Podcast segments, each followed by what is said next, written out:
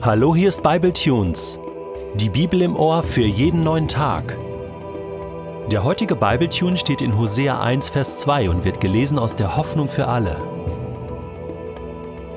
Als der Herr zum ersten Mal zu Hosea sprach, befahl er ihm: Such dir eine Hure und mache sie zu deiner Frau. Du sollst Kinder haben, die von einer Hure geboren wurden. Denn mein Volk ist wie eine Hure. Es ist mir untreu und läuft fremden Göttern nach. Also ganz ehrlich, das ist schon ganz schön starker Tobak, mit dem Hosea hier in seinem ersten Dienstjahr, an seinem ersten Diensttag als Prophet konfrontiert wird. Such dir eine Hure und mache sie zu deiner Frau. Was ist los? Und es heißt hier, als der Herr zum ersten Mal zu Hosea sprach. Das heißt, das ist direkt der Einstieg, ein steiler Einstieg als Prophet. Such dir eine Hure, mache sie zu deiner Frau. Also ich könnte mir vorstellen, dass man so zu Beginn mal so kleine Übungen macht, äh, Sprachübungen, Hörübungen kleinere Einsätze so fürs erste Ausbildungsjahr als Prophet und nicht gleich so ein Auftrag. Wir kommen gleich nochmal dazu, warum dieser Auftrag für Hosea.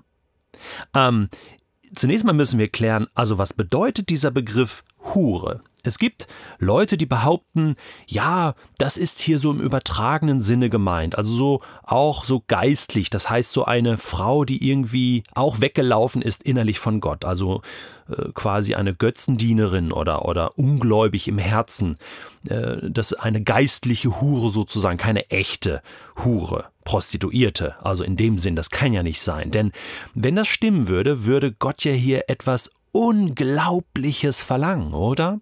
Nun müssen wir aber festhalten, dass das Wort, was hier gewählt wird, auch schon im ersten Buch Mose gewählt wurde, äh, als Tama sich als Hure, als Prostituierte verkleidet hat. Tama war die Schwiegertochter von Juda, äh, einem Sohn Jakobs. Und äh, dort kam es dann sozusagen auch zu hurerischen Handlungen. Und das wird auch so beschrieben mit dem gleichen Wort und es ist die gleiche Situation. Auch Rahab war ja eine Prostituierte und äh, eine Ausländerin und sie hat sich dann eingeheiratet später in das Volk Israel und taucht im Stammbaum von Jesus auf. Also, so ist das hier auch gemeint. Eine echte, waschechte Prostituierte, diese Goma, so heißt dann die Frau von Hosea. Und Hosea soll diese Prostituierte zur Frau nehmen, sie heiraten und damit ein Beispiel geben. Denn Hosea übernimmt zeichenhaft, symbolisch nach außen, man nennt das auch eine prophetische Zeichenhandlung, äh, den Job Gottes. Und Goma ist sozusagen das Sinnbild für das Volk Gottes, was Gott weggelaufen ist. Das sagt Gott ja auch. Denn, sagt er, mein Volk ist wie eine Hure es ist mir untreu und läuft fremden Göttern nach, also geistlicher Ehebruch. Hosea soll also eine echte Prostituierte heiraten, um zu verdeutlichen, dass Gott bereit ist, seine Frau Israel, die weggelaufen ist von ihm, die geistlichen Ehebruch begangen hat, wieder neu zu heiraten. Ist das nicht Wahnsinn? Eigentlich muss man sagen, wenn wir mal in die zehn Gebote schauen oder auch in das Gesetz Gottes, gab es diese Ausnahmeregelung nicht. Wir sehen aber die Gnade Gottes schon bei Rahab und auch an anderen Stellen und denken so, okay, manchmal ist Gott wirklich aufgrund seiner Gnade bereit, einen Neuanfang zu schenken und Menschen hineinzunehmen in das Reich Gottes. Wir sehen es ja auch bei Jesus und der Ehebrecherin in Johannes 8 ich verurteile dich nicht und jetzt gehe und beginne ein neues Leben sozusagen. Und diese Chance bekommt Goma auch mit Hosea. Eine richtige Ehe.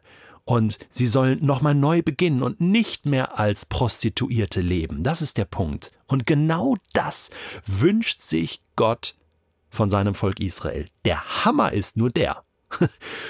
Hosea muss jetzt als lebendiges Beispiel für diese Liebe Gottes dienen. Wahnsinn.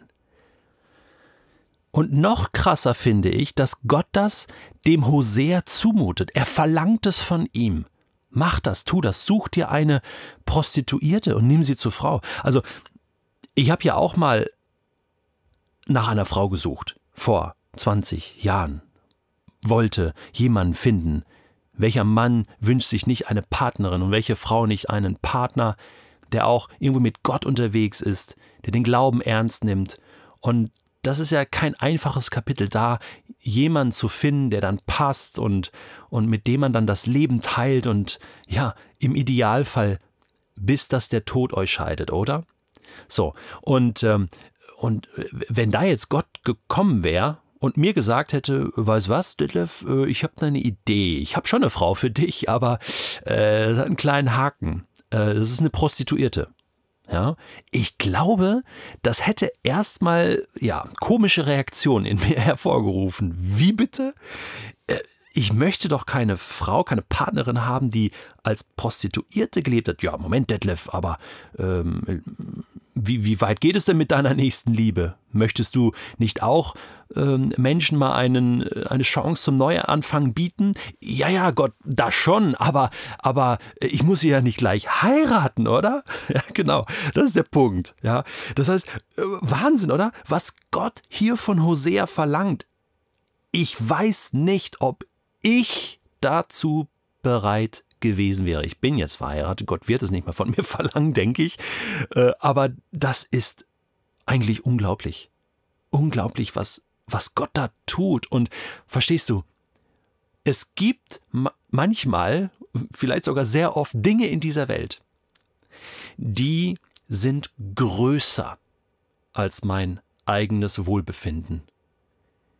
Die verlangen Größeres einen größeren Horizont als mein kleiner Horizont und es geht nicht nur um mich und um mein Wohlbefinden, sondern es geht hier um Rettung von Menschen.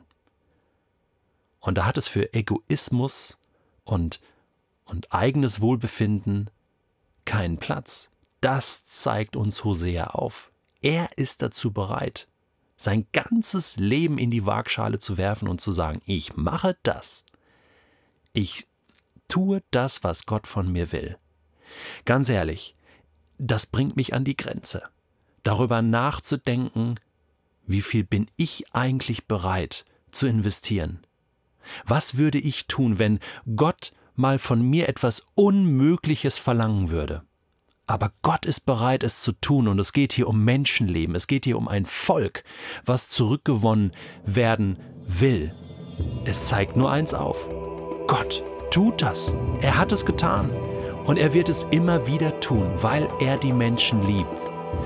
Das ist für mich die große Botschaft hier im Buch Hosea. Und du und ich, wir müssen uns hinterfragen, was sind wir bereit zu tun, wenn Gott uns fragt,